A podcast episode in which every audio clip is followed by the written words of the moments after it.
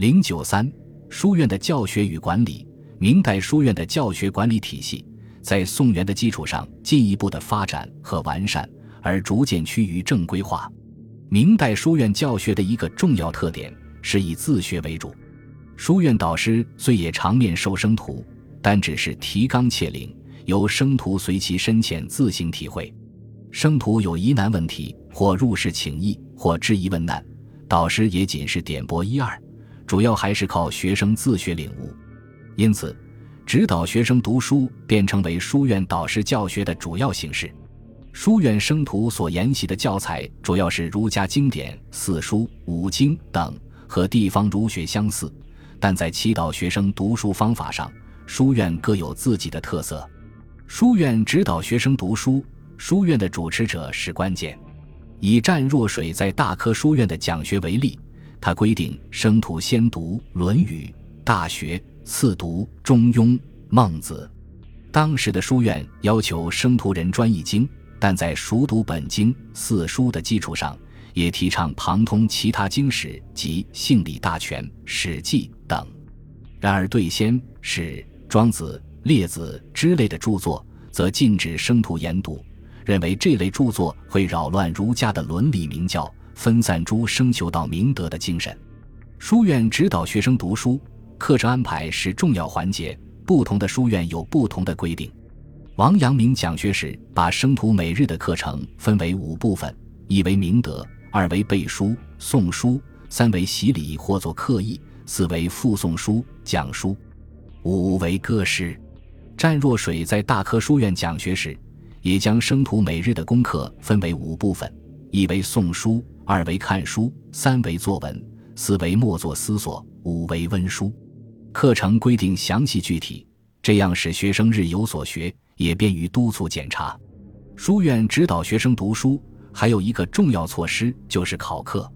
一般来讲，明代书院重视讲学与生徒的自学，而不太重视考课。部分书院也对生徒进行考课，如大科书院规定每月初二、初六两天考课生徒，但对生徒的答卷只批点可否，而不评定高下。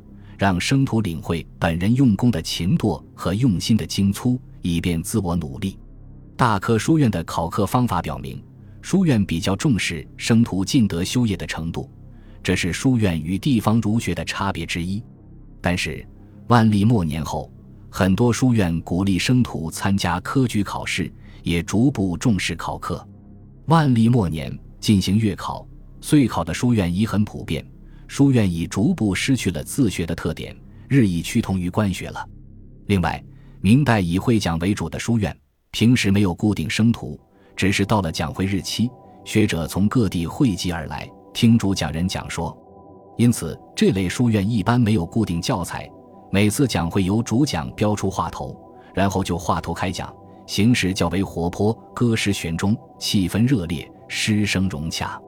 据《明儒学案》在。王守仁讲学时，四方从学者众，每晨班坐，次第请疑，问至即答，无不圆中。对众多学者既耐心指教，又启发诱导。王战学派的书院盛行讲会，《明儒学案》王文成公年谱对此多有记载。每遇讲会，四方聚集者经常数百上千，声势可谓壮观。李遂见讲舍于渠路。与天真远近相应，往来讲会不辍。每次讲会前都要陈礼仪、悬钟磬、歌诗诱使。这一做法倡导于王守仁，代表了书院自由讲学的精神。明代的书院除少部分为官立的外，大部分是私立的。书院的组织和管理较为简单，没有专门负责行政事务的管理人员，以师生的自我管理为主。书院的主持人通常称为山长，如洪武初尼山诸寺书院各设山长一人，还有称洞主和院长的，如白鹿洞书院和陕西锦州的董子书院。总体来看，以山长之称为多，而以洞主、院长之称为少。书院的主持人既负责书院的教学工作，又负责书院的组织管理工作，而且还是该书院最著名的学者。主讲人亲自教授生徒授业解惑，有些规模较大的书院还设有副山长、副教、助教等人员协助山长工作，有不少生徒也参与了书院的管理。明代书院的生徒一般采取分斋异业的办法。书院属自由讲学的性质，各地学者往往慕一名师而奔趋，因此生徒年龄差异很大。如湛若水在广东天官书院讲学时，简翁一百零二岁前来听讲，另外还有三号：李养真八十二岁，黄慎斋八十一岁，吴腾川八十岁。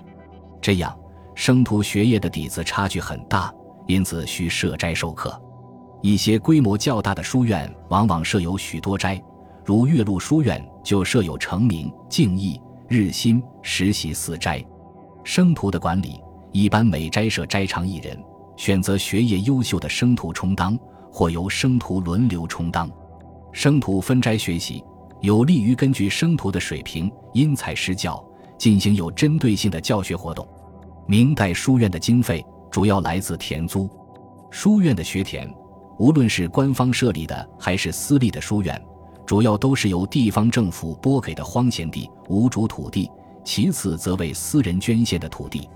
如岳麓书院的学田，弘治时由地方官李希、吴世忠和建生李经、甘圭寿等人先后捐献八十七亩，嘉靖年间王炳良又捐献十八亩，孙存捐献六十八亩。基本捐献一百零二亩，林华捐献五十亩，并向官府请得荒田一百九十八亩，恢复书院原有田地二百九十亩。总计岳麓书院拥有土地两千二百二十余亩，可收地租八百八十余石。明代书院经费的支出，主要是为生徒、外地学者提供食宿、灯火、文具之费。如湛若水在广东大科书院所做的唐训规定。书院所拥有的捐献土地，不论每年收入租谷多少，全部储存在公仓之中。凡是贫穷的生徒及来自远方不能携带食粮的生徒，都可以支取粮食。书院的经费，还有一部分用来藏书和刻书。不少书院都建有尊经阁、御书楼等以藏书。除了藏书外，还注重刻书，影响很大。本集播放完毕，感谢您的收听，喜欢请订阅加关注，主页有更多精彩内容。